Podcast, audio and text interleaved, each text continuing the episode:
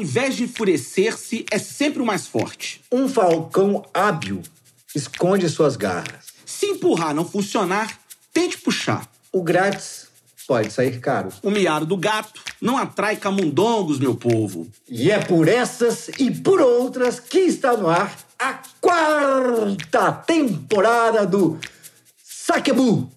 Ou seja, o grito. grito. Simbora, minha gente!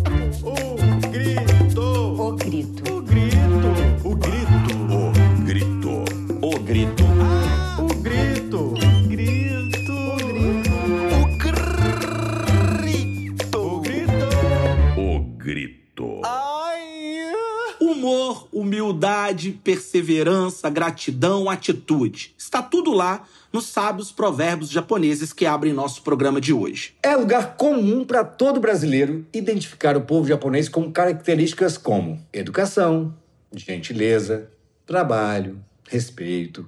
Extremamente positiva, a imagem dos japoneses permanece muito afetiva no imaginário da grande maioria dos brasileiros. Um grande imaginário que é repleto de admiração, mas também de curiosidade. Como pode um povo tão diferente nos inspirar tantas ideias positivas? Como pode um povo tão desconhecido por nós causar tanta admiração? Mas será que sabemos o que falamos quando falamos sobre os japoneses? Desde quando, ah, o me pega, ó. Desde quando Rio Mizuno ancorou no Porto de Santos a bordo do navio Kasato Maru, a relação entre esses dois povos é marcada pela afetividade.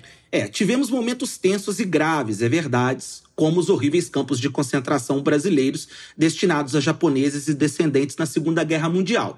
Mas a exceção histórica confirma a regra das boas relações. É, também não poderia ser diferente. O Brasil tem hoje a maior população de origem japonesa que mora fora do Japão. Algo em torno de 1 milhão e 600 mil pessoas. Ó, São os Nikkeis, ou seja, descendentes de japoneses nascidos fora do Japão. e se engana muito ou se descuida muito quem pensa que são os carros ou a comida japonesa as principais influências do arquipélago aqui no Brasil. É, eu acho até engraçado o sujeito achar que o negócio que chama Hot Philadelphia, com sotaque californiano, possa ser uma comida efetivamente japonesa. E Ani, você achava que essa era a principal influência do Japão no Brasil?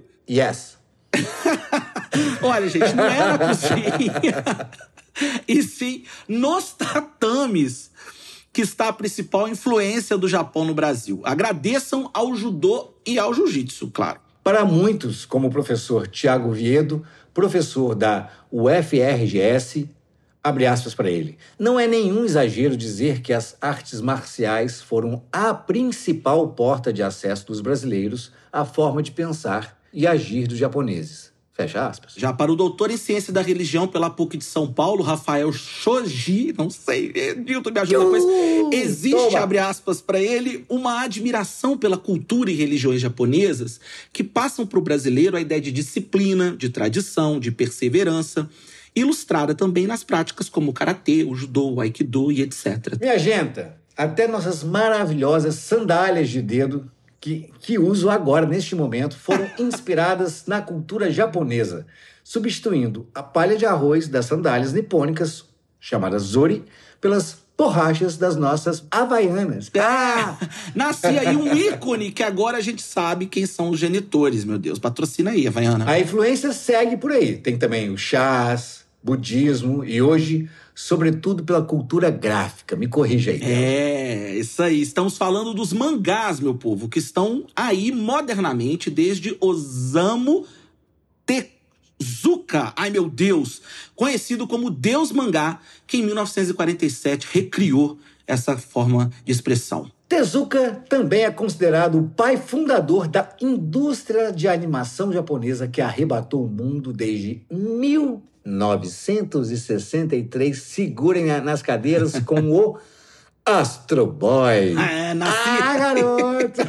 Olha, gente, nascia aí as técnicas narrativas e as características daquilo que viríamos chamar de animes, animes, não sei, também seria corrigido. E como não poderia deixar de ser, mangás e animes marcam a infância de, sei lá, que é oito em cada dez crianças do Brasil, Delzinho? Eu sei que Essa a sua aí? não. Eu sei que a sua não, Yanis, mas a minha sou definitivamente foi marcada pela união. Olha que coisa maravilhosa de brasileiro. A união entre judeus e japoneses. TV Manchete, Cavaleiros do Zodíaco. Só no Brasil, minha gente, salve irmãos, irmãos Bloch. É, mas ó, seja na economia, na cultura, na culinária ou até mesmo nos modos, quem não se lembra de como, de como ficamos maravilhados quando vimos os japoneses limpando a sua própria sujeira na TV, aqui nos estádios da Copa do Mundo aqui. É. O Japão, na verdade, gente, é um país que sempre esteve bem próximo do Brasil, assim, coladinho. É, gente, o mais interessante. Sabemos muito sobre o Japão e, ao mesmo tempo, quase nada. Olha que paradoxo. E é nessa interseção de saberes e sentimentos que iremos apelar para o nosso querido convidado, um sujeito realmente do mundo, como todo baiano que deve ser, que fez o Japão sua casa e quintal e que cometeu, gente, a loucura de mudar para um lugar onde a gente não reconhece o ônibus que vai levar a gente para casa, a gente vai, pega ele e não sabe para onde vai parar. Ele é professor assistente da Universidade Internacional Cristã em Tóquio, no Japão. Você acha isso Ele é incrível? PhD em Direito pela Universidade Queen's, em Kingston, no Canadá, mestre em Ciências Sociais pela Universidade Internacional Cristã e mestre em Direito pela Universidade Manitoba, no Canadá. Eu fiz esteira ontem só para poder falar esse currículo. Tudo direto. Mas, gente, cá entre nós. Agora eu tô falando e vocês vão confirmar. Ele é a expressão da palavra boa praça, cara. Sujeito bom de papo, é bom de conversa, é de uma generosidade, de uma disponibilidade. Poucas vezes que eu vi na minha vida desse jeito. É o rei da pluralidade cultural. É um amigo querido e eu desconfio, gente, que ele é um otaku. Eu não sei se eu tô falando certo, ou seja, um nerd, mas no estilo japonês. O que, que é isso? Um aficionado por um assunto específico que domina tudo, no caso, o Japão. Vê se eu tô falando bobagem, senta aqui nessa mesa com a gente. Dilton Ribeiro, vem cá. Obrigado, meu amigo. Olá a todos! Bem-vindo! Muito obrigado. É um prazer estar aqui conversando com vocês. Então, bom dia, boa tarde, boa noite Ei, a todo boa mundo tarde, que está nos ouvindo. Vamos aqui falar um pouco sobre o Japão. Engraçado que eu sou um baiano brasileiro, né, brasileiro baiano que mora no Japão e não come sushi, né? Não como Mentira. é, frutos do mar. Sério isso? Não é sério. Mas que pecado sério, mortal. não como frutos do mar. Eu também não como, não. Somos dois é. a um. Pegaram o mortal e comer, então. Pronto. Então eu, eu como muito comida, eh, como é que fala? Eles chamam de deep fried em inglês, né? Que você coloca numa. numa- você frita, né? Tem um, por exemplo, tem, tem um churrasco japonês que eles vêm os, os- as carnes, né? Bem, bem finas que você faz você mesmo. Vem na própria mesa, tem um espaço para você cozinhar a comida, né? Então tem dois tipos, né? Tem um que chama de shabu shabu, que é o som japonês da, da uma panela com água, que você pega a carne e faz shabu, shabu, mexendo a- até esquentar. E tem o que você frita, né? Que você coloca numa, numa.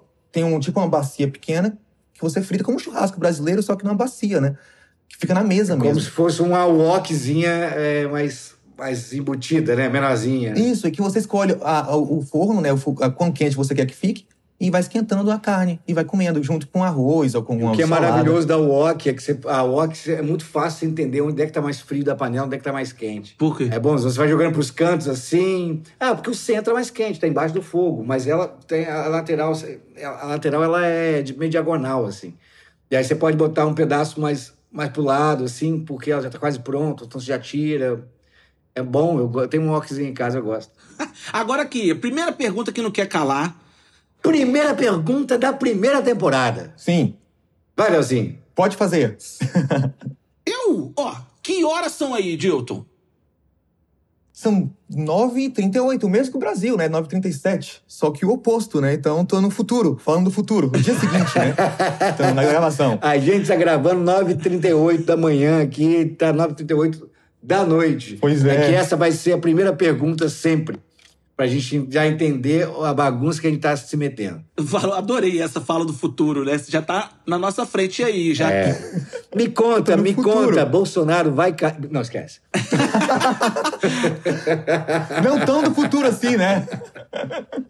Só tá, só tá o desejo, né? Nesse caso. Agora conta uma coisa. Como é, que, como é que você foi parar aí no futuro? Vai ser maravilhoso, Del. Pois é, né? Essa é uma pergunta Ai, interessante. Deus, vai porque... ser maravilhoso. Cara, como é que você foi parar aí no Não, é. futuro, cara? Me Porque conta. eu saí da Bahia pro Canadá, na verdade, né? Então, eu mudei pro Canadá em 2000 e 2009. Então eu fiquei no Canadá até 2016. E vim pro Japão em 2017 e tô desde 2017 aqui. Então, Desde 2017. cara. 17 há cinco anos, né? Aqui, faz, faz cinco anos agora que eu tô aqui no Japão. E 14 anos fora do Brasil, né? Aí, pro Canadá foi. Eu fui pro Canadá porque, na época, em 2009, eu fiz um cálculo, 2008, um cálculo matemático, né? Onde é que eu posso ir que eu gaste menos dinheiro? Europa, com euro, impossível. Libra, pior ainda, na- no Reino Unido. Dólar tava mais caro. Nessa época, o, o dólar canadense estava quase é, pare com o Brasil, né? Mesmo valor praticamente. Era um dólar canadense, um, um, um real. Um, um dólar canadense equivale a 1,07 reais brasileiros. Então estava quase igual. Então eu fiz seleção para estudar. Eu queria estudar, fazer um mestrado, continuar estudando, e como ir para ir o Sudeste estava mais caro do que ir para o Canadá. Sério? Então, para mim, então eu fui para o Canadá. Toma, Brasil! Aí eu fui pro Canadá, porque eu tinha que, porque para fazer seleção para um mestrado, eu tinha que fazer três provas, entre- entrevista, prova escrita, prova oral. E para ir pro Canadá, eu só mandava os documentos, eles analisavam e me, e me deram uma bolsa. Então eu já ia lá com a- o mestrado certo e com a bolsa para estudar. Então a, a- a- a- a decisão foi fácil na época, né? Então eu vou pro Canadá. Aí eu fui pro Canadá Por em que, que a 2009. gente, nossos, nossos pensadores acadêmicos não estão no Brasil? Não sei. Não. E e pro Sudeste, para um baiano, para um baiano, que está colado em Minas Gerais. Pois é. É mais caro do que ir para o Canadá. Aqui tem que fazer quatro vezes, não sei o que, tudo bem, eu entendo. Mas lá os caras conseguem, conseguem bolsa. Pois é. Então, na época, foi, eu, eu fui pro Canadá, que era o que eu podia fazer, né? No inter- no interior da Bahia, né? Como é que eu ia pro... Eu não tinha como ir pro Sudeste, eu pro Canadá. Aí, do mestrado, continuei pro doutorado, depois comecei a trabalhar lá. E durante o doutorado, antes de trabalhar, teve um programa na faculdade pra você apresentar trabalhos no exterior, né? Aí a faculdade dava um dinheiro também. Então, você escolhia um lugar que você queria apresentar um trabalho e eles davam dinheiro, a passagem aérea e mais um valor pra hospedagem. Eu falei, ah, onde é que eu posso ir mais longe? Sério? Aí eu não, falei, mas, vou pro Japão. mas você tinha uma coisa com o Japão ainda ou não? Nessa época. A relação tanto. com a família tinha- é boa, como é que tá? Eu tenho pavor da família. É. Quando criança, eu até assistia, né? É, é, Jaspion, Changeman, mas eu não, é na época, assim, na, que eu tinha o quê? Na, na faculdade, eu não tinha muita mais relação forte com o Japão, de acompanhar animes, de, de ler mangás, de, de cultura pop muito forte. Mas, assim, o lugar mais diferente que apareceu, que eu falei, ah, vou pra lá. Aí eu fiz a inscrição, aí eu passei um mês aqui, na verdade, né? Aí eu gostei. Aí ano, ano, ano, ano seguinte, isso foi 2013, 2014. 2014, eu passei mais um mês aqui.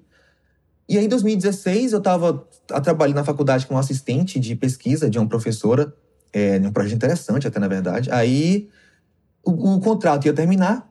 Eu falei, vou fazer o quê? Aí eu consegui uma bolsa para ir pro Japão. Eu tentei um emprego no Canadá e a bolsa no Japão, aí consegui a bolsa. Eu falei, ah, então vai pra bolsa. Aí eu vim pra, vim pra cá em 2017. Aí eu terminei o mestrado em 2019, um segundo mestrado, e aí consegui uma, uma bolsa, um, um emprego aqui e continuei, né? Vamos- Aí vamos ver, né? Como é que vai ser em 2022, 2023, se eu vou ficar aqui, vou pra outro lugar. Essa vida, Mas essa vida eu continuo, do, continuando, né? do imigrante intelectual, Do imigrante, né, né? Dilton? Que é o sujeito que procura postos que sejam de, né, correspondam aos interesses e o tempo de estudo, né? É, mas eu também tô assim ultimamente. é, Eu, tô, eu fico onde eu me sinto bem, sabe? Aham. Mesmo que o emprego não seja o que eu quero, mesmo que não seja. Não sei, mesmo que eu não fique em faculdade, por exemplo, trabalhando, mas eu faço outra coisa. Mas se eu estiver num ambiente que eu me sinta bem, eu fico, né? Eu tô, tô nessa linha até. Tá certo. Porque, por exemplo, quando eu fui pro, pro, pro Canadá, por exemplo, meus amigos falaram, poxa, faz concurso público, é mais vantagem. Quem, quem você vai, sei lá, fazer um. ganhar um salário fixo do mês, que é a conversa que a gente tem no Brasil muito, muito co- comum, né? Vai se deprimir pro resto da vida, né? É, eu falei, não, eu vou pro Canadá. Eu não conhecia ninguém no Canadá. Ninguém. Ninguém. Eu cheguei lá. Eu não sabia nem pra onde eu ia. Pra você entender, eu não sabia onde eu ia. Eu tava. Eu, eu me perdi. A minha mala extraviou quando cheguei no Canadá. eu cheguei lá. Eu cheguei lá sem mala, não conhecia ninguém no Canadá. E a mala e sem mala. E a pessoa que ia ficar na casa, ela, eu tinha arrumado uma casa pra ficar e a- essa senhora tinha sumido do mapa. E eu não sabia se ela tava lá. Porque a nossa senhora francesa, na verdade, ela tinha um problema familiar e foi pra França. Então ela não deu, pra, não deu, pra- não deu tempo de me dizer, né? Eu tô indo pra França. Então eu cheguei lá sem nada. E não sabia se a senhora que a casa ia ficar, se ela tava na casa, essa senhora. Então eu peguei um táxi e falei, eu quero ir pra tal lugar. E Peguei um McDonald's, que eu sabia pedir McDonald's. Ah, McDonald's vai. Comprei o, o McDonald's. lanche 1, que é o Big Mac. O lanche é. Não, Big Mac. Aí peguei o Big Mac, Eu prefiro com a mala quatro. de mão, porque o resto tinha sumido. E fui pra casa da senhora, que é uma senhora francesa. Engraçado que é uma casa grande, velha, do século. Não, do século, do meio século XX. E tinha só francês, pessoal da África de origem francesa, que fala francês, né? Côte d'Ivoire, países assim. E eu. Que era o mais legal, com certeza. o brasileiro, a turma foi ao delírio. E pro Japão foi algo parecido, porque eu cheguei aqui também em Tóquio, não conhecia ninguém em Tóquio. Quer dizer, tinham, eu tinha uns amigos que eu conhecia, mas não, não eram de Tóquio, onde eu fui morar, que era a ca- a capital, né? Cheguei sem conhecer ninguém e fui ficar numa share house, que é. Sabe o que é uma share house? Share house é Eu interessante. sei, eu sei. É, é, uma, é uma mistura de, de, de é, É albergue. que, só, é que só cabe uma cadeira. Isso. Agora Sério é muita isso? gente, né? Não, eu tô brincando. É, é porque assim, é, Deixa eu falar, vê se, tô- se eu tô certo, é tipo. Dilton. hum, É, uma, é, um, é, um, uma- é um quarto muito pequeno, que é uma, uma cama pequena, e você tem tipo um pequeno móvel onde você guarda suas coisas. Deve ter, sei lá, seis metros quadrados. Nove na minha tinha. Nove, não é. Eu ia chutar oito, mas eu falei assim, é. Porque o dito não é de qualquer lugar, não frequenta qualquer geral. Não, mas é isso, tipo, oito metros quadrados. Eu- É uma cama e uns móveizinhos do lado, uma janelinha, e aí o banheiro é, é coletivo. A- mas aí tem tudo também. Banheiro coletivo, mas aí tem a, a- a lavanderia Isso. coletiva, tem tudo. não, mas e a quiser. cama? Você tem a cama. cama é metade do quarto. É, metade do quarto, isso. Só que o- A cama é metade eu do quarto. escolhi a share house. Mas você divide o quarto com alguém? Não, não. Você divide. Você é seu quarto. Então nem cabe, né? Na verdade. É, são nove metros quadrados, cara. Mas do jeito que vocês estão Não falando, é pô, gente, escravidão. 9 metros quadrados não é, não é nada... Mas tem gente que Não, dividia até. mas é porque a Raquel te põe nessa situação, Del. O resto das pessoas não quer. Olha, pra ser considerado Brincando, quarto Angeleza. países, tem que ser 12 metros. Mínimo de 12 metros. Eles chamam Kwan, né? O lugar. Mas vamos lá. É. isso- que nunca... Não é pensão isso? É tipo, é tipo na verdade, é, é- é uma empresa, é quase um, é uma mistura de uma pensão com albergue, com hotel, porque é uma empresa. né? Geralmente, geralmente são empresas que, que constroem uma casa ou realmente é um, um mero prédio quase, né? Eram, eram três, quatro andares, tinham 71 pessoas morando lá Que isso. e Todas as nacionalidades. é, 60% era japonesa e, e 40% de tudo é lugar. Eu escolhi esse lugar porque no quarto tinha uma cozinha dentro pequena também. Tinha uma cozinha que você divide comunitária, né, que é maior, e uma pequena no quarto. Só que era muito pequeno, não tinha como cozinhar nada. Demorava meia hora pra, pra ferver água, né? Então, Nossa. então eu ia pra, pra área comum. Ô, Dilton, qual que foi seu principal estranhamento, assim, quando você chegou no Japão? Como brasileiro mesmo, assim, tipo... Hum. é, foi, a li... foi a língua? Foi o... o, o, o, Foi o- o- A primeira, o de tudo, o primeiro de tudo, É, que você se Foi. lembra, assim, que você falou assim... tem Oi, duas coisas interessantes. Uma que é que, que, a gente como brasileiro e uma eu como um cara que morou muito tempo no Canadá, né, praticamente. Como brasileiro foi quando como é limpo. que Foi a primeira, porque eu tinha que pegar um, um- um- um ônibus a- da- da- do aeroporto até a estação de trem, que eu ia pegar um trem, né? E nesse ônibus eu passando, só via rua, porque era um ônibus, duas, três da tarde, só tinha carro, e eu olhava para a estrada e tava aquele lugar limpo. Eu falei assim, eu podia dormir aqui nessa estrada. Botava um pano, dormia. Foi a primeira, a primeira, coisa que eu pensei foi, é limpo. Nossa, como é limpo. Isso, foi- isso você chegou no inverno ou no verão? Eu che... Isso a parte canadense, né? Que eu cheguei. Eu saí do Canadá em novembro. É a primeira vez que vim pra cá, a primeira vez mesmo pro Japão, né? Foi em novembro de 2013. Me- Meados de novembro e fiquei até meados de dezembro.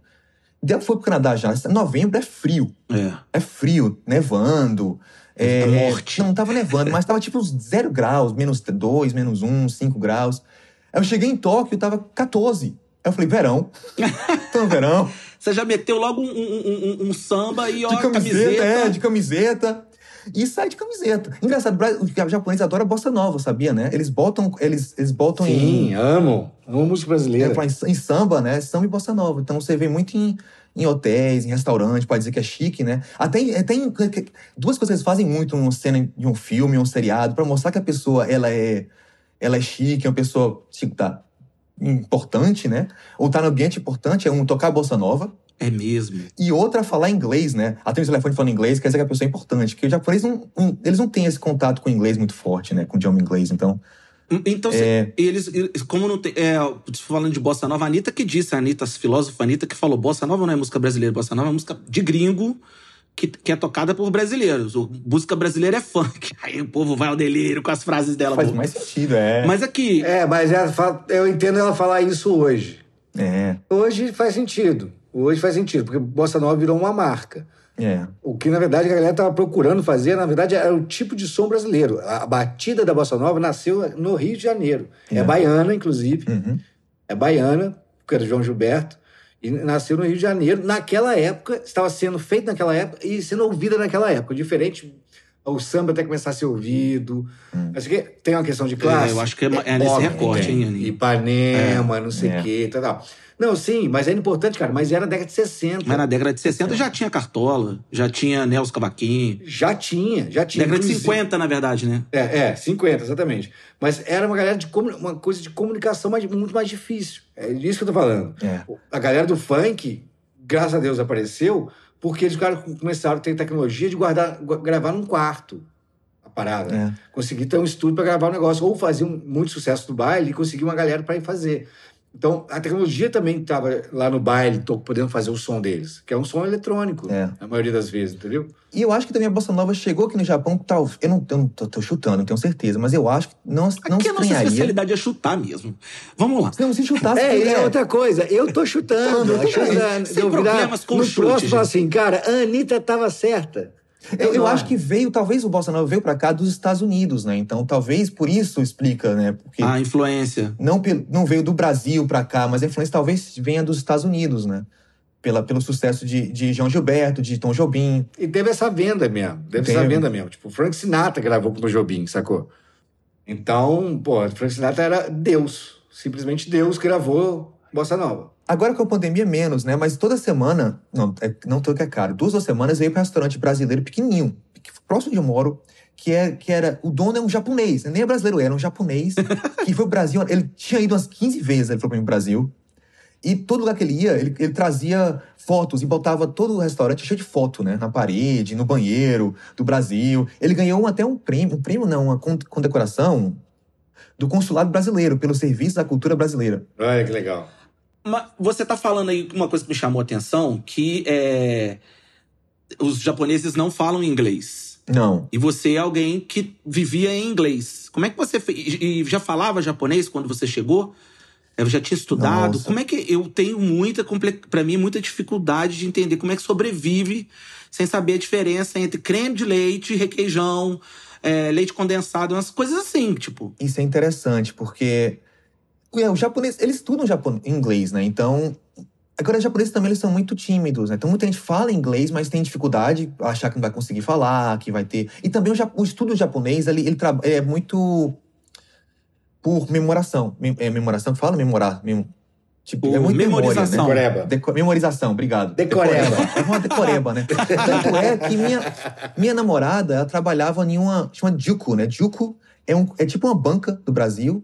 Só que o Japão você tem prova em todas as etapas escolar, né? escolares. Então, você tem a prova para entrar no, no- do ensino médio para o ensino, fundam, ensino fundamental 2, talvez, seria o, o junior high em inglês, né? Então você Uhum. tem uma prova para entrar no junior high de tipo 12 anos de idade, 13 anos. Aí você tem uma prova para entrar no ensino médio e você tem uma prova para entrar no vestibular, na faculdade, no vestibular para faculdade. E aí chega um período que os japoneses chamam de férias da vida, que é um período entre o primeiro ano da faculdade e o terceiro ano que você não tem prova para nada, Olha que se for a faculdade.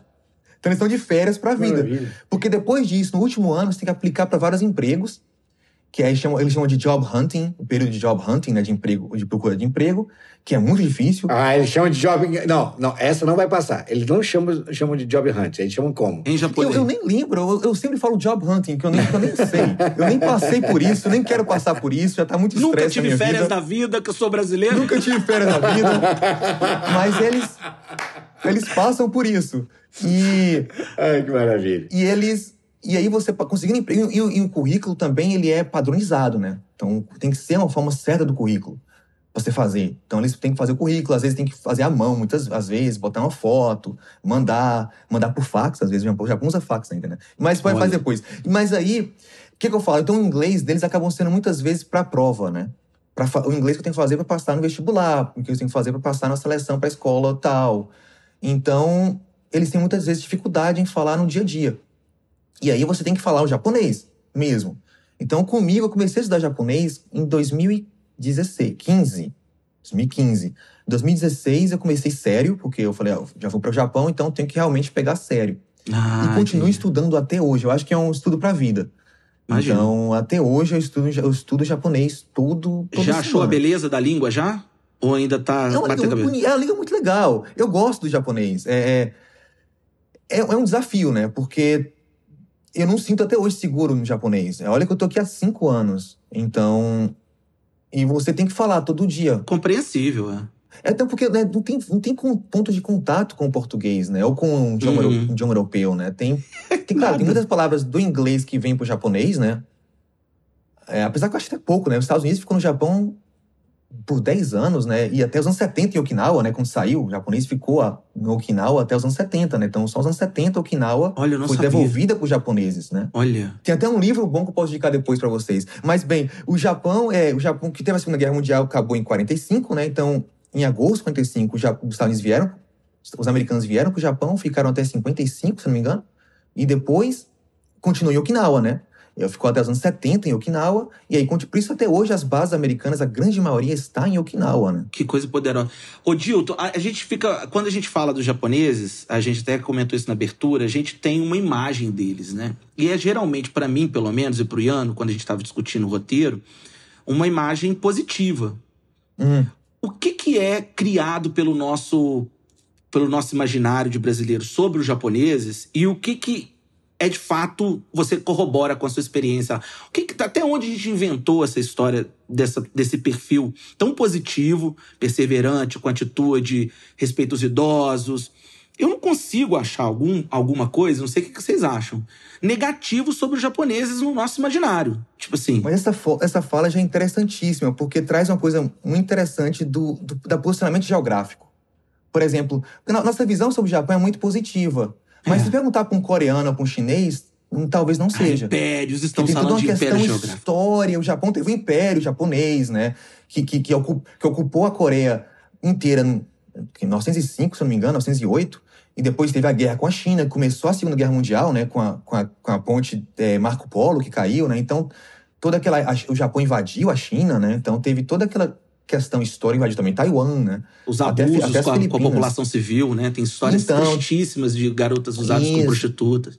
Isso, então tem todo. Que, que também o Japão também fez com as próprias mulheres japonesas também, né? Foram levadas para servirem aos, aos, aos solda- soldados de guerra, né? Então tem toda essa questão histórica que entra aí. Que não, que não chega no Brasil, que não chega nos Estados Unidos, que não chega na Europa, que é outra história, outro contexto. Então fica aquela visão mais positiva, que também, claro, tem na Coreia. Tem muito coreano que vem pro Japão, né? Pra conseguir emprego, para Tem muito japonês também que adora a cultura pop coreana, né? Dos.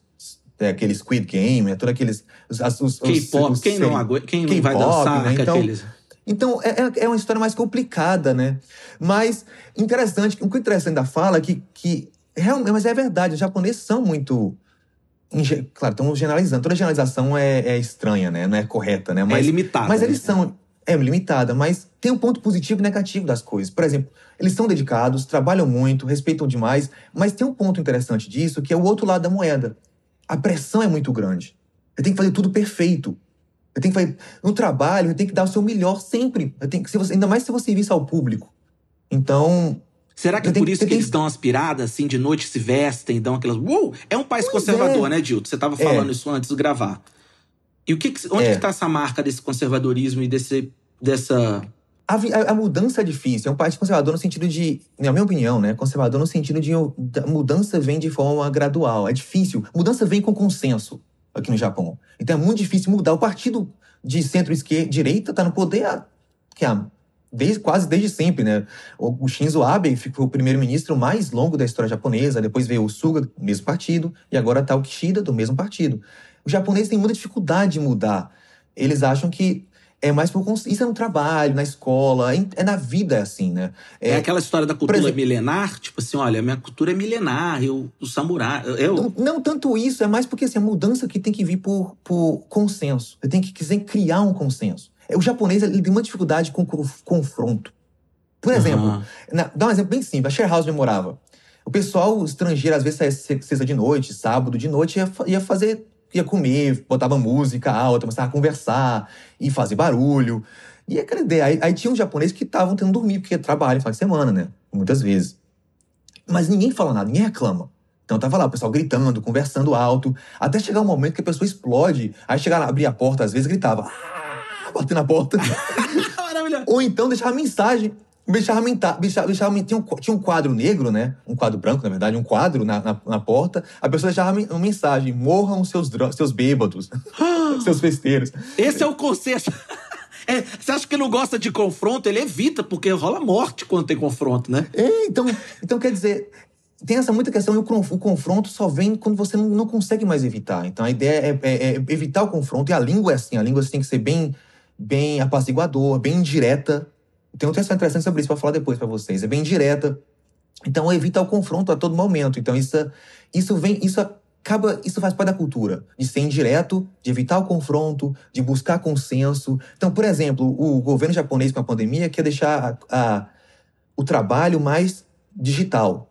Isso é difícil, as empresas não querem mudar muito fácil. Então, por exemplo, o Japão ainda usa papel para tudo, caneta. Eles usam carimbo. Sabe carimbo sexual que você carimbava papel com sua assinatura? Aham. Chama de hanko, né, um japonês. Eles usam isso ainda com seu nome. Você coloca, em vez de assinar Del Campos, Dilton Ribeiro, você bota seu ranco, seu, seu, seu carimbo, né? Símbolo, Maravilha. Lá, E manda por fax. e manda pro fax. e assina, né? Pra ter uma ideia, pra você ter ideia, que coisa surreal. Eu, quando estava na faculdade, eu ia, eu ia pra academia, né? Correr, tentar. per- Eu, quer dizer, tentava ir, né? Ficava meia hora e ia pra casa. Essa Aí, como é que era? Como eu gente. fazia? Eu ia pra academia, você entrava. Na... O Iano tá nesse auto-engano também, gente. Mas, eu mas tem um motivo, Del, você vai entender, olha só. Chegava no ficar prédio. igual você, Del. Não, não, você vai entender. Que você vai entender, por exemplo, chegar no prédio, aí tinha um senhor no prédio com uma, com uma caderneta que eu assinava meu nome e a, a data, o horário de entrada no prédio. Eu, Gilton Ribeiro, meu, meu número da, da- do cartão da academia e horário, e horário de entrada. Assinava, botava horário de entrada, entrava na porta. Entrava, tinha uma área com os. Como é que chama? Os, você coloca as suas roupas, né? Com os armários, né?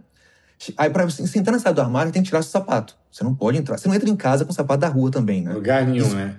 É, escola tem o sapato próprio da escola. Essa área da academia de- que, que chama de locker room em inglês, né? Com seus armários, tem seu próprio lugar para deixar seu sapato. Você tira seu sapato, entra descalço, aí lá você troca de roupa, faz, se arruma pra academia, sai com sua roupa, com, com a mochila na academia, botava meu sapato de volta da rua, ia até a área da academia, entrava lá, chegava lá, tinha a área do sapato de novo, tirava meu sapato, Nossa, botava na- na- no guarda-sapato, pegava o sapato da academia, que tem que ser diferente, que eu tenho que levar o sapato extra pra E academia. bota lá, já botava um lá. sapato extra que, que ficava lá. Não, não, levava que tava na mochila. Eu deixava só um sapato da- normal lá na- no guarda-sapatos. Aí pegava o sapato da academia que eu já tinha trazido comigo, leva, bot, calçava, ia pra academia, aí tinha um outro senhor lá com uma cadernetazinha que botava meu nome e horário de entrada. De novo, aí malhava, fazia o que eu queria fazer. Terminei, eu ia pro senhor de novo, voltava lá, assinar meu nome com o horário de saída. Aí ia para a área de sapatos, tirava meu sapato da academia, botava meu sapato da rua, ia até o locker room, aí chegava lá, tirava meu sapato da rua, entrava lá, tomava banho, trocava de roupa, saía, botava meu sapato de rua, ia até, até, a, até a, a saída do prédio, assinava de novo meu nome com horário de saída. Isso já desestimulou. Já Já desestimulou. cansava, eu falava, não quero mais É, olhar. resumindo, você tem um sapato que é da rua, né? Então, se você vai para um lugar que você precisa de sapato, como uma academia, precisa de um tênis, você precisa levar alguma coisa, né? Isso, sapato extra. E, não, e, outra, e, e- e isso, isso fica claro, você, lógico, comparou que você fica na academia 15 minutos e usa mais 15 minutos pra trocar sapato. Isso. Eu já aí tinha uma fala, hora pra de quê? livre. É, pra quê? Eu tinha uma hora de, de intervalo, né? Então, eu- 15 minutos me arrumando, 15 malhando e voltando.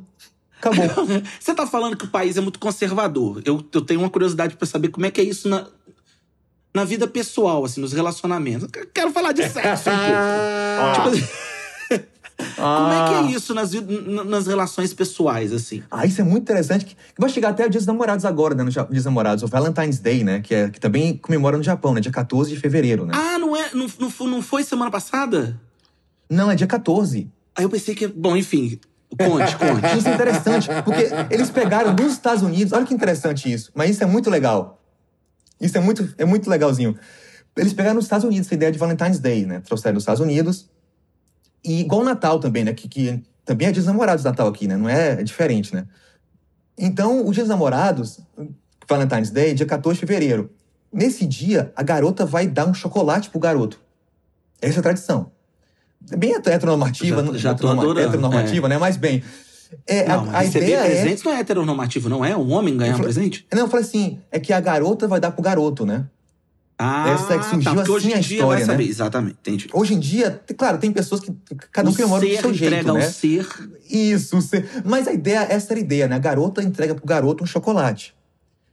Um mês depois, então dia 14 de março, tem um chamado White Day, que o garoto entrega um chocolate pra garota, de volta. Só que, olha isso é interessante. O Japão, de novo, o Japão é cheio de entrelinhas, né? Isso é muito interessante. Muita coisa tem as entrelinhas. Tem um chocolate chamado chocolate verdadeiro e tem um chocolate chamado Girichoko, que é o chocolate de... é, de obrigação. Tô imaginando. Por exemplo, digamos que você trabalha na empresa e, e- e o seu. E alguém na empresa lhe ajudou muito. É um soufflé e um, e um daquele crocante. Por exemplo, tem, você tá na empresa trabalhando, uma garota na empresa trabalhando, tem um rapaz que ajudou ela alguma coisa. Ou uma pessoa que. Ou o chefe dela, ela vai dar aquele chocolate a mostrar gratidão pra aquela pessoa. Entendi. Tem um tipo um chocolate de gratidão e tem um chocolate de. de. Tô afim. tô, interess- tô interessado em você. Nossa, essa semana eu fiz um. eu Fiz isso com um amigo meu que é médico, que eu tive Covid, ele me olhou, acho que ele teve gripe, é, ele olhou ela. Só que a gente deu chocolate não, a gente deu uma garrafa de cachaça mesmo. Isso aí não é obrigação, isso é amor profundo. Amor profundo. Pá, mas já é. Isso já é pra casamento. Mas tem um chocolate específico? Que- Não. Ou não? Não, Ou é, então, dois choco- você é o tem mesmo chocolate?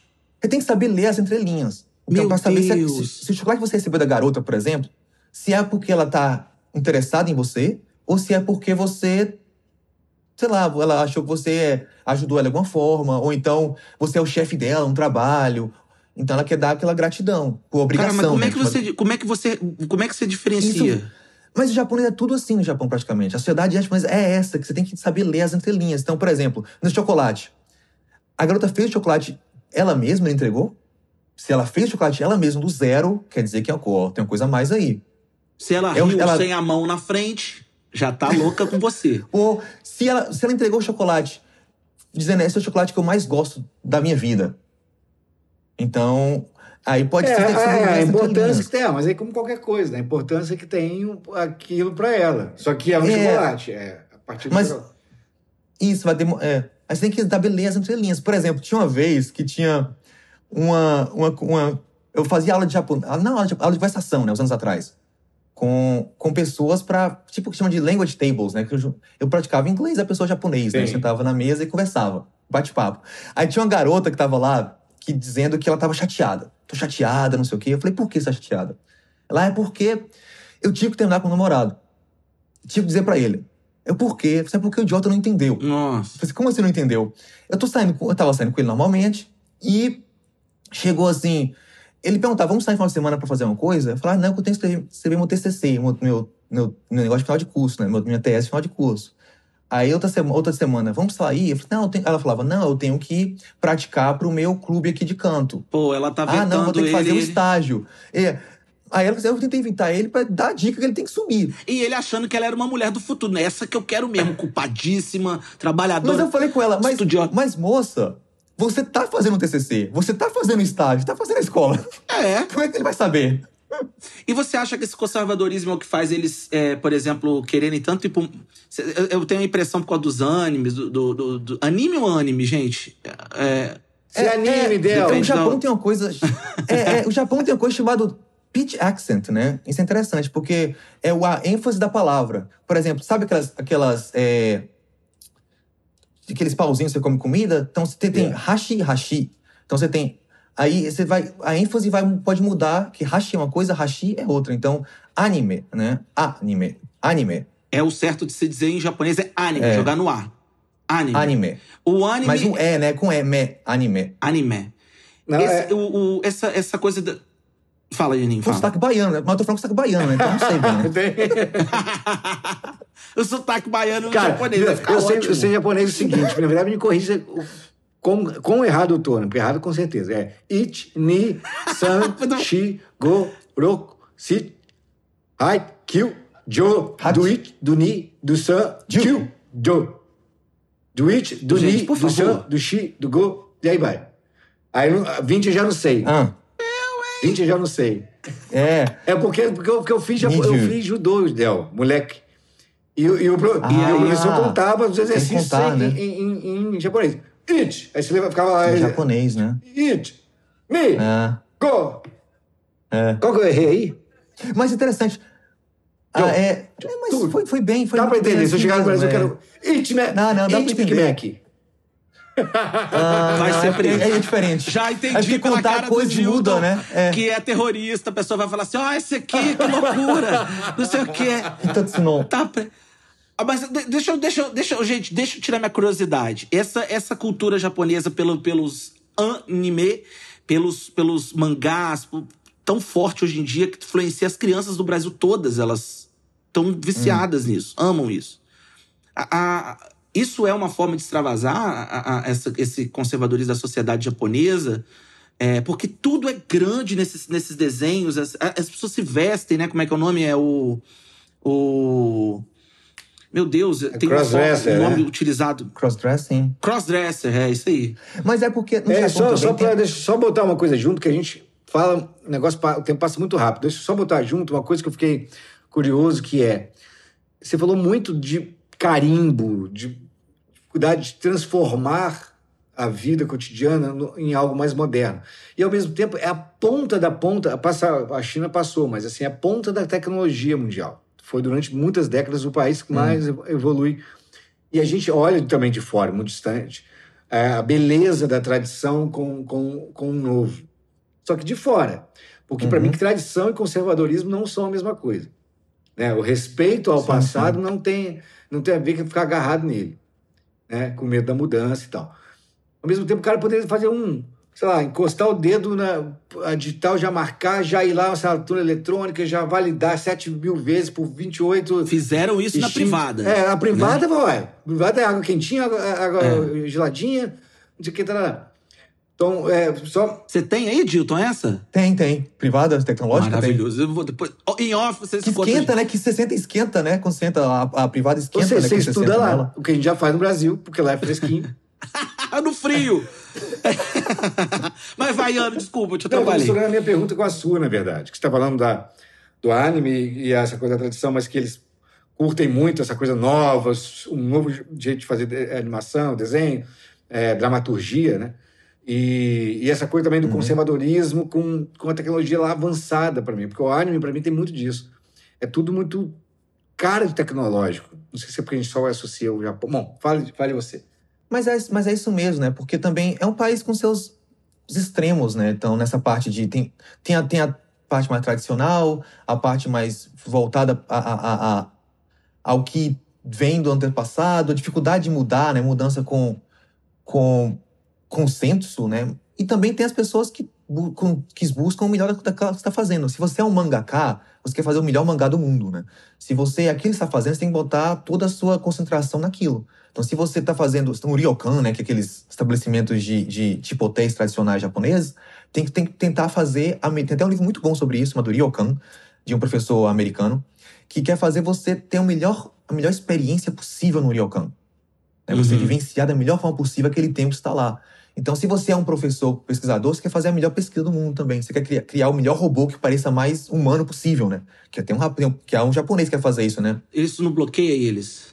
Essa Ah, claro que perfeccionismo. bloqueia, até um nível de suicídio gigantérrimo. É, então você tem, tem, tem um lado. É, a exigência da perfeição arrebenta as pessoas. Isso. A É. busca, a gente já falou sobre perfeição aqui. Perfeição não existe. A a busca por ela é, é desesperadora. Por isso o estresse é muito grande no trabalho também, né? As pessoas ficam estressadas demais. Porque ninguém quer ir embora se o chefe não for embora antes que você, né? Então fica aquelas pessoas lá paradas, fazendo nada às vezes, ou então trabalhando, esperando o chefe ir embora. Então fica até 11 da noite, meia-noite no trabalho. Então essa questão de, de você seguir a maioria e também ser perfeccionista tá bem no anime, tá no mangá. E, tem, e também, claro, como a sociedade é muito... Não é que ela é homogênea, né? Porque o Japão não é bem homogêneo, mas ela, ela tende a, a seguir padrões. Por exemplo, tem empregos que não, que não permite a pessoa ir de barba, por exemplo. Um emprego Uhum. proibido. Escola, você não pode pintar cabelo, você tem que usar a mesma roupa, você tem que... Se você tiver a cor de cabelo diferente, às vezes, eles pedem pros pais escrever uma carta dizendo, né? Que seu cabelo é mais naturalmente marrom, né? Não é tão preto, não é tão escuro. Olha, Então, isso também leva a pessoas a procurarem formas de, de talvez, de, de se expressar da melhor forma possível, né? Então o mangá também vem disso, né? Formas de expressar, que começou porque na Segunda Guerra Mundial, porque era muito barato, né? Então a ideia do mangá, que até hoje é, né? Que é ser uma, uma forma de consumo barata. Então o mangá vai custar, sei lá, 500 ienes, 400 ienes, seria o quê? 4 dólares, 5 dólares, 6 dólares. E você pode ir lojas usadas que vão vender por 1 dólar, 100 ienes. E, e- e o mangá, interessante isso, né? Falando de cultura, né? É, essa ideia de gênero, né? De falar de ação, terror, suspense, aventura. Isso é muito. Vem muito dos Estados Unidos, né? Que adaptou pro Japão dos Estados Unidos. Então, essas palavras vêm do inglês, né? Action. Né? Então, vem do inglês. O Japão trabalha muito por público-alvo. né? Qual o público-alvo que você quer mostrar aquilo? Então, aquela história vai ter que se adaptar a um público-alvo. Então, se tem público-alvo, é, garotos infantos juvenis, então vai ser o Shonen, né? Que entra Cavaleiro Zodíaco, Dragon Ball, Uhum. é, One Piece, todas essas séries entram nesse grupo, né? Aí você tem o, o Seinen, que seria adultos. Que, que a ideia é pegar pessoas mais do ensino médio até mais velho. Aí você tem o Josei, pegar mulheres, né? Aí você tem o Shoujo, que pega mulheres mais, já mais jovens, seria, o- seria as crianças feminino. Então você tem Sailor Moon, por exemplo. Né? Uhum. Um, é um shoujo, né? Que garotas mágicas. Então tem todo esse grupo que vai... E tem, aí, aí as pessoas vão usando a mente, né? Por exemplo, você tem mangás produzidos para mulheres que as histórias são histórias homoeróticas masculinas. Uhum. E aí vai Então ser. Essa questão da, da- da- do gênero é mais embaçada no, no Japão ou é não? muito embaçado, é muito embaçado. Eles não têm isso muito.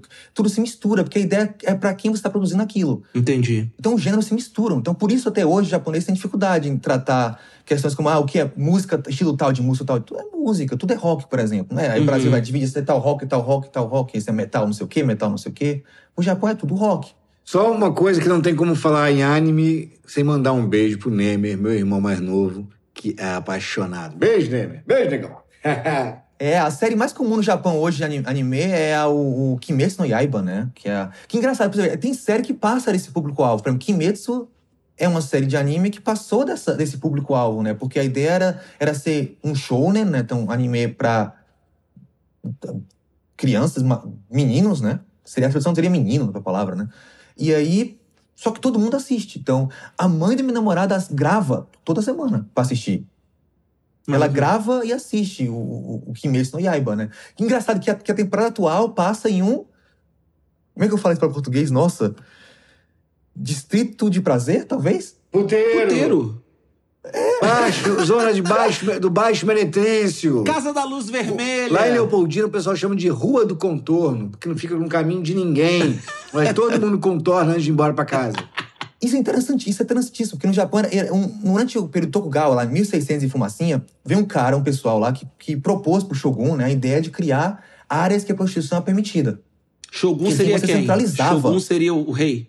Tokugawa. Seria o, o, o rei, não, que, tinha, que o Japão era dividido nessa, tempo, nessa época entre o imperador japonês e quem governava Os, feu... militarmente os- o os país. senhores né, o feudais. Shogun, Esse né? é o Shogun. os, feuda os, os senhores É. feudais. E o senhor feudal era Tokugawa, que ficou ali. Que, que a época que fechou o Japão, né? Que ele fechou pro mundo, foi nessa época, né? Então, o cara fez a proposta: vamos criar distritos em que aquele lugar a prostituição é permitida. Uhum. Ou você que é baiano, um coroné. É, um coroné. Um coroné. Então eles faziam um contrato, sim, faziam um contrato de venda ou aluguel da pessoa. Então a família chegava lá e falava: olha, essa, essa garota aqui vai ficar, na, vai ficar no- sob cuidado dessa, dessa casa de chá por 20 anos, de 15, Isso. 10 a 20 anos, né? E ela era criada, ela ia geralmente jovem, né, de 10 anos, 12 anos, ela ia ser treinada, tipo uma Michael que vira geisha, né? Ela ia ser Uhum. treinada para virar uma cortesã é, na, naquele lugar que o mais maior de todos, em Tóquio, era chamado Yoshiwara, que até hoje existe, não é mais. É, Não é diferente, mas o bairro, ainda, a área tá lá ainda. E é né? legal, você gostou? Não existe hoje, né? Isso é, isso é antigamente. A pessoa com a namorada e a entrevistada e recebe um- uma pergunta dessa, Dil. Pois é. Então, essa área de prostituição é interessante que. Isso é muito interessante, tem alguns filmes sobre isso, né? Porque a garota ia pra lá e ela criava, ela, ela, ela, ela ser criada naquele lugar. Então ela ficava ali anos. Ela só podia sair daquele lugar, de Oshiwara, esse bairro, em três situações. Três situações. Ela tinha que ficar lá o resto da vida, até terminar o contrato. Era o contrato de tráfico humano, se fosse hoje, nos olhos de hoje em dia, né? Óbvio, o tempo era. De, isso era antiga. Isso é. é, antigamente, os olhos de hoje em dia seria um, um contrato de tráfico humano. Né? A pessoa vendia, É. alugava a filha aquele, aquele lugar, estabelecimento, e ela só podia sair de lá em três situações, antes do final do contrato. Uma, se alguém da família dela morresse. um, próximo pai, mãe, irmãos. Dois, se alguém ficasse muito doente da família dela. E o três, na procissão do, do- da primavera, onde as oirãs, que eram as cortesãs mais altas, faziam a procissão na rua, né? E as garotas tomavam nota, porque ela- elas eram famosas, essas oirãs. Ela, ela da, da moda, né? Então elas tornavam o que ela tá vestindo, que maquiagem ela tá usando, como é que ela tá Olha. andando, o que ela tá falando. As pessoas tomavam nota pra copiar, né? Que, que virava moda, trendy, né? Tipo, As meninas da rua que não trabalhavam. lá. isso, isso. Tomava nota, pra, que virava moda. Até nome das garotas virava moda também. Porque era Mas muito famoso. isso era. era E- é, isso elas só podiam sair a- em qualquer desse tempo. Nesses 20 anos, elas só saíam de dentro da casa. não é Isso, que elas podiam ser três- liberadas em caso dele. Isso. Não, era. Só saíam de casa nessas situações. E voltava. Nossa. E voltava. Então tinha até um, um- templo lá, que até hoje tá lá. Se você for, você vê o templo bem pequenininho, que elas iam rezar, né? Pra pedir a liberdade, ou pra família. Então, tá até hoje lá, você pode visitar o templo, é bem pequenininho. Ninguém sabe que é bem pequeno. E essa, essa situação foi até o final da Segunda Guerra Mundial. Nossa, é Que aí o. Japão veio a lei de antiprostitu- antiprostituição no Japão, que foi em 48, 50? 1950? Voa dessa época de 55, 58, acho que 58, se não me engano. Que aí, aí foi oficializado o fim da prostituição, que ainda existe, óbvio, né? Seus modos lá Claro. diferente, mas esses distritos, assim, terminaram nessa época, né? Não, é muito doido, porque ah, existe pornografia japonesa. Só que a pornografia Hum. japonesa é, tem aquele quadriculado do vídeo na, gen na genitália. Eu não faço ideia. Você não, sabe não por faço quê? ideia, só sei que existe. Isso é interessante. Você sabia da Guerra dos Pelos, que aconteceu? Do quê? Guerra dos Pelos? Não. Muito interessantíssimo, porque no 950, e, 950 e alguma coisa, fumacinha, teve um livro publicado em inglês, isso é interessante, que, que te- teve problema no, em quase em vários lugares do mundo, inclusive Canadá, Estados Unidos, parte da Europa, Reino, eh, Reino Unido e Brasil também. Em Brasil não, Japão também, que era um livro chamado, eh, oh meu Deus, Lady Chatterley's Lover's Case, chamado Lady Chatterley's Lover, né? Lady Chatterley's Lover. Nesse livro... O amante de Lady Chatterley, né? É? Isso, isso. Esse livro foi proibido no Japão.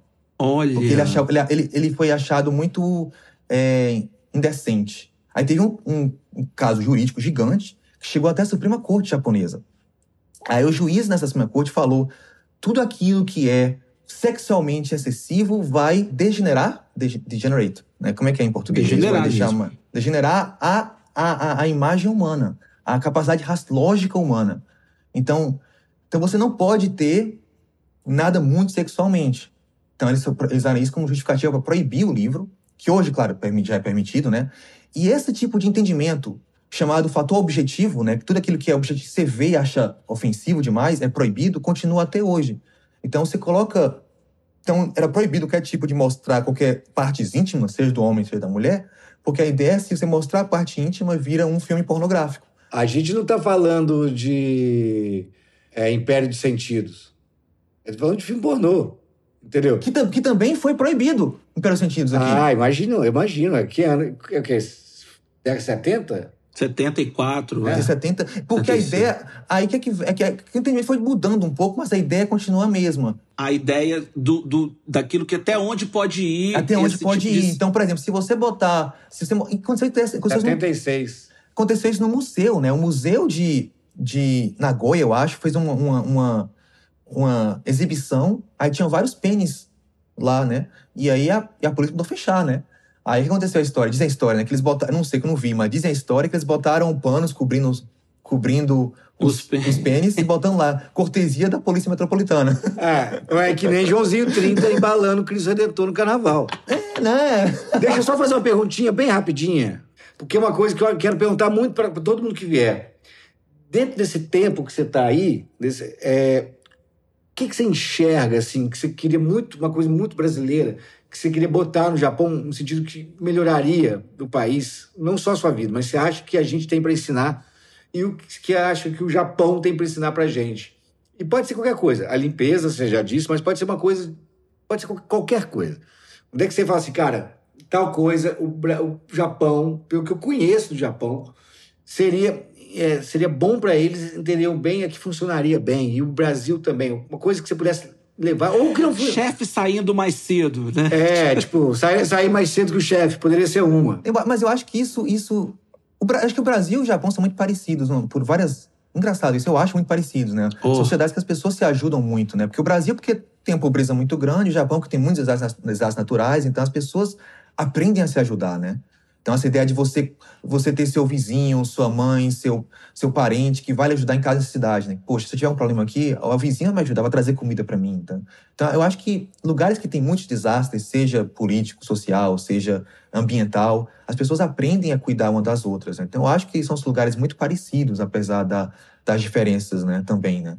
Então, eu acho que... Mas o brasileiro tende a ser um pouco mais leve, talvez, nessa parte de, de lidar com a vida. Eu acho que levar um pouco mais de leveza para o Japão seria interessante, né?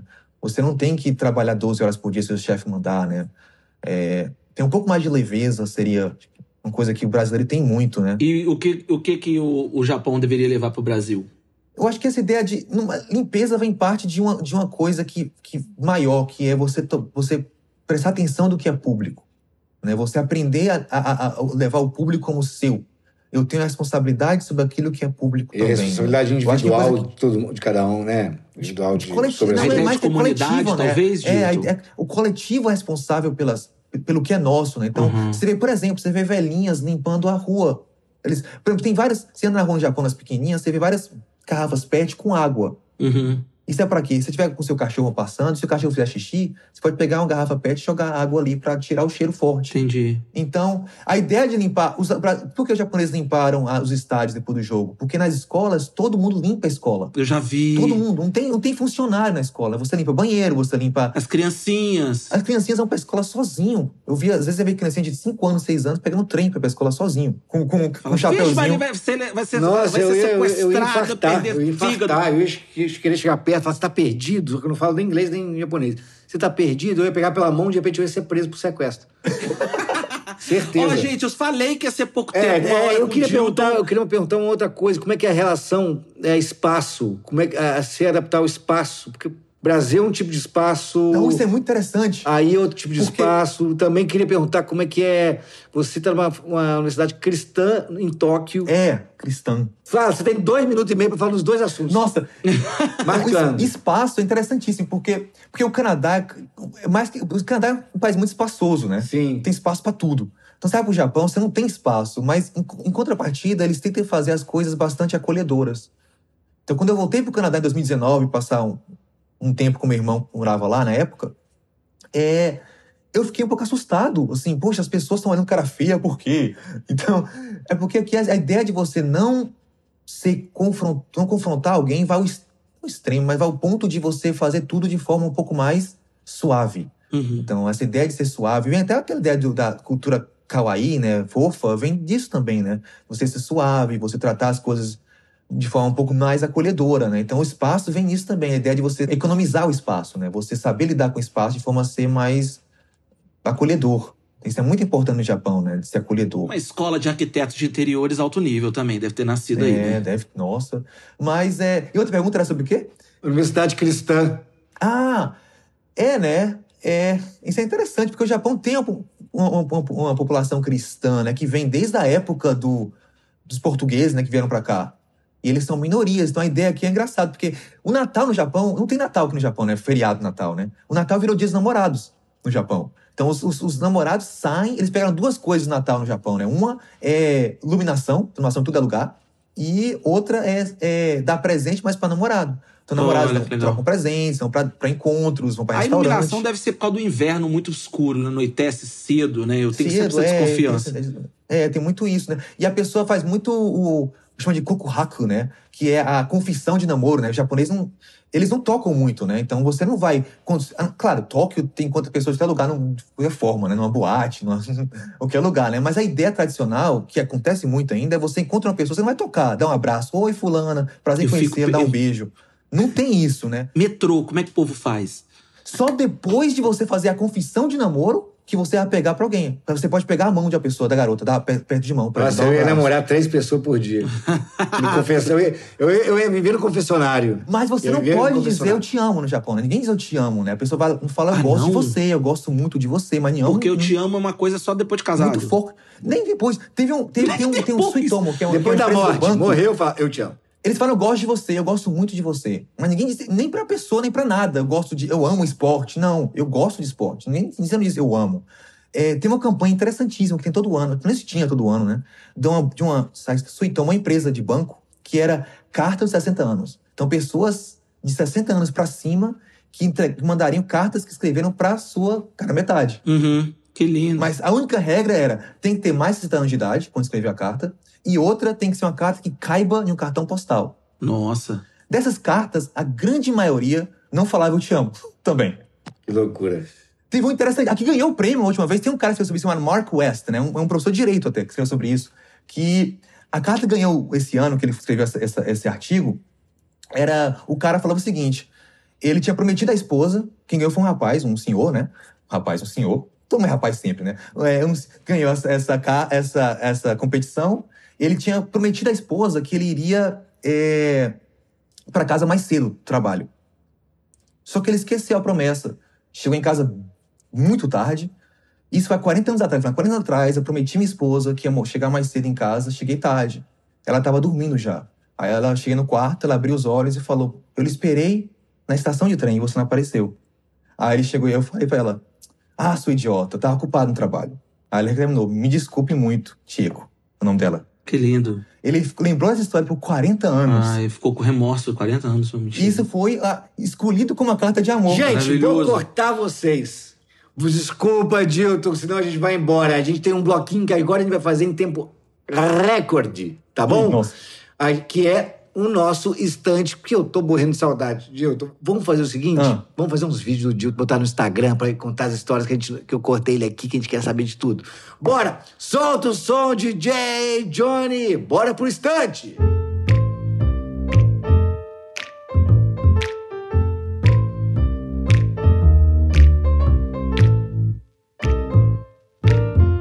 A dualidade é a condição da vida. Sem oposto nem contrastes, a vida não é vida. Jiro Kano, fundador de uma arte maravilhosa, o judô. Como é trágico que o homem nunca consiga perceber o quão bela é a vida até que esteja cara a cara com a morte. Akira Kurosawa, Shinobu Hashimoto e Hideo Oguni no roteiro do clássico Viver, dirigido por Kurosawa. Ai meu Deus, muito nome difícil de falar, Dilton do céu. Kurosawa. Dilton, você quer começar com com a sua? Quer que eu comece? Você que manda. De dicas. De dicas, Dicas de, de- culturais. Eu tenho é. duas dicas. Só que vai ter que ser rapidinho, Dilton, porque a gente, o papo tá bom demais, a gente explodiu. Então, enquanto você procura aqui, eu vou lançar o meu. Pode ser? Caiu aqui tudo. Caiu tudo. O seguinte, o meu é Kurosawa também, é Han, o filme chamado Han, mas não é Han de sapo não, gente, não é A-tio não, é R-A-N de nariz. Han. É um filmaço em cima do Rei Lear, o que, ou, ou seja, imagina, gente, um cineasta genial japonês fazendo um filme na cultura japonesa em cima de um clássico shakespeariano, que é em cima do Rei Lear. É isso, procure o filme, dá pra achar, tem pra vender em DVD. Procurem. Lindo. O meu, aproveitando a deixa, é um livro, chama Um Artista. Só, só uma coisa, Akira Kurosawa, dire- direção dele. Pronto, foi. Kurosawa talvez seja o maior cineasta japonês de todos os tempos, né? É. A- um Artista do Mundo Flutuante é o livro que eu vou indicar. Uma sensibilidade maravilhosa. O autor é o Kazuo Ishiguro, que ganhou o Nobel, eu acho que ganhou o Nobel em 2016, 2017. Um livraço, tem em português pela Companhia das Letras. Um Artista do Mundo Flutuante, um livro de você fechar a página e ficar olhando pro tempo, pensando o que, que ele quer dizer. E uma coisa que eu adorei muito, Dilton e Aninho, e todo mundo tá ouvindo a gente, me trouxe muito dessa- desse subjetivo do japonês. Eu ele me explicou muito, evidente sem dizer nada, sobre o que é essa subjetividade japonesa, essa questão de honra, de respeito, de fragilidade e tudo mais. Amei o livro. Conta, Dilton! Dilton, Vou querido! dar, Que... vou dar três dicas rápidas, então, porque eu não consigo escolher uma. é. Uma que é um livro chamado Embracing Defeat, que é de um rapaz chamado John Dow. Olha, pô, mas ele já meteu logo um. um... Ô, gente, vocês não estão vendo, mas ele pegou um livrão assim que você tampar em alguém, a pessoa ela sofre morte Não, mas cerebral. ele é um livro que é um dos livros mais tranquilos de ler, sem, sem, sem brincadeira nenhuma. Ele trata de um historiador americano que, tro- que trata. O livro começa de, de quando o Japão, o imperador falou pro Japão que o Japão tinha perdido a guerra. E, e começa com a invasão americana e termina quando os Estados Unidos saíram do, saíram do país. E trata toda a sociedade, que o Japão é o país mais pobre do mundo, né? Tóquio foi, o tempo de Tóquio foi destruída na guerra, né? Então não sobrou nada. Então eles, comer era, um sacrifício, né? Então fala como é que vocês também tinham que comer no Japão, né? Como é que funcionava, mostrar uma foto de Tóquio, olha como é que tava. Tóquio tava destruída, né? Não sei se tem como ver, mas mostra Tóquio é, zero. destruída, sem nada. Então o Japão só destruiu o centro de Tóquio porque eles ficaram lá. Os americanos já ficaram lá, né? Então mostra como é que foi essa, essa organização da sociedade japonesa logo após o final da guerra, que os japoneses nem entenderam que o imperador falou que tinham perdido a guerra, porque o imperador falou um japonês tão honorífico que eles não entenderam, né? Então, dica uma, esse livro aqui vale muito a pena, um dos melhores livros que eu já li sobre Japão. Eu acho Como que é que é o nome? Fala de novo. Embracing Defeat. Eu acho que tem uma versão em português, se eu não me engano, chama Embracing Defeat, de John Dower. Ele é um professor de história dos Estados Unidos. Vou olhar aqui pra ver se tem. Ele, esse livro é muito bom. E o segundo? O segundo livro é um chamado. Esse, esse eu acho que não tem em português, né? Mas é uma, vers- é uma tradução de um livro japonês chamado Convenience Store Woman. E conta a história da Sayaka Murata. O nome dela é Sayaka Murata. E esse livro é baseado. É, é- é- é japonês, uma tradução em inglês. Tem um japonês que chama, acho que é Kombini Ningen. Ele conta a história de uma, de uma pessoa que trabalha em uma loja de conveniência japonesa.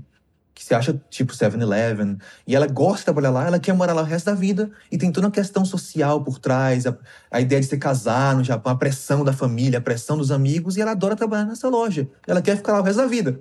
E por que ela não pode ficar lá? Então, fica a Exatamente. dica.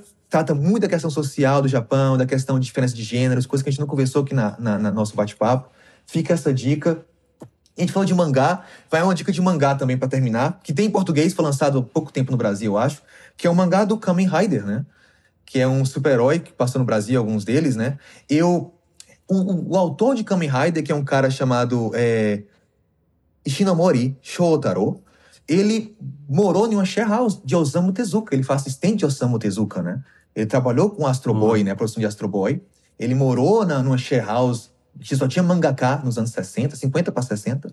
E ele escreveu várias, vários heróis, várias revistas para para o público infantil. Um- Entre um deles é o Kamen Rider, que Kamen Rider é um, é um discurso político também, né? Ele é contra essa ideia de exploração do meio ambiente, destruição do meio ambiente, questão da políticos mais, mais conservadores que preocupam com a questão mais empresarial e, e esquecem da, da população. Por isso o Kamen Rider é metade humano, metade besouro. O besouro é o lado humano, o, lado natu, natureza dele, né? o lado engraçado. O, o- o- ele é um humano modificado, né? Um ser modificado. Modificado é a nossa vontade da sociedade em industrializar, em, em, em, em, seguir em frente no sentido que não importa ao que, né? Importa que preço, né? E a ideia é tem um preço que se paga muitas vezes, né? Tem que prestar atenção nesse preço, né? Crianças morreram pela bomba atômica, teve a chuva negra depois da bomba atômica, por exemplo, né? Que era a chuva, a chuva, chama chuva negra, que foi a chuva de ácido, né? Da bomba, que também matou, deixou muita gente com câncer por causa disso. né? Eu, eu conheci uma pessoa que sobreviveu à bomba atômica, né? Foi, foi um palestra. O Museu de, de Hiroshima sobre a bomba atômica é uma coisa que todo mundo, acho que, se pudesse, né? Se claro, tiver a chance Ah, de visitar um dia. maravilhoso, gente. Eu, Deve co- ser eu, converse- eu maravilhoso, conversei, com, conversei com a mulher que sobreviveu. Ela estava perto do ponto zero, né? Onde a bomba caiu, né? E então ela sobreviveu. O pai dela tem um pressentimento, né? Levou para um, pra um, pra um morro no dia anterior à bomba atômica e salvou a família dela inteira. Nó. né? Meu Deus. Ah, gente, esse papo pai dela vai muito- acabar é. nunca mais. bem, bem né? que Racheleza me Tá aí, uma dica, né? Tudo isso, bomba atômica, desenvolvimento é, é, é, é, direitos trabalhistas, Sustentável. desenvolvimento sustentável, traba- nos anos 70, né? Sendo discutidos, né? Então, fica aí uma dica. Kamen Rider, né? Infantil, mas com temas te bastante falar, interessantes, pô, né? Como é. Ponto Adilson, disso, é, o Japão é um dos países que eu tenho muita vontade. Eu não tenho muita vontade de ir em muito país, não. Assim, eu tenho vontade de ir a vários países, mas que eu tenho que. eu- Ah, eu quero ir, vou dar um jeito de ir um dia. Um deles é o Japão, e aí, se você tiver aí, eu te dou um toque. Beleza, fico, tá, tô convidado. Dito, brigadaço a sua disponibilidade. Desculpa aqui. Ah, que é isso. Frente, frente a todos, a desmarcação da semana passada, eu tive uma questão de Ah, que trabalho é isso. séria. Mas, gente, obrigado, obrigado, Gilton. Muito Não, bom, eu tô feliz eu da que vida. agradeço. Tô feliz da vida. E, Delzinho! fica, e já, fica, já fica o convite pra próxima, porque uma hora É, de Dilton é muito vai pouco, ser. Dilton, querido. Obrigado. O, o- o próximo vai ser o Dilton. Aí. e, gente, a gente tem que falar também a nossa equipe, não é, Delcinho? É, maravilhosos. Olha, muito obrigado a querido JP, que vai ter esse desafio de editar essa, esse episódio da quarta Desculpa, mas temporada. é foda. Japão, cara, é Japão, cara. É Dilton. um beijo pro Davi Paz, um beijo pra turma da Arroba Mix. Galera, não deixe de buscar a gente na, na internet, no Facebook, no Instagram. Passa lá, compartilha, curte. Olha, vá ao, Spotify, ao Orelo, todos os, os tocadores. Curta a gente lá, bota as, a- as, as melhores e mais lindas avaliações pra gente. E continue com a gente sempre. Beijo, obrigado demais. É isso, minha gente. Beijo! Obrigado, Dilton. Obrigado, pessoal. Muito obrigado pelo convite. Fico muito feliz de falar com vocês aqui. Qualquer coisa, é só falar de novo que eu volto. Que maravilha! Até o próximo aeroporto, minha gente. Um beijo. Tchau. Grito. Ai,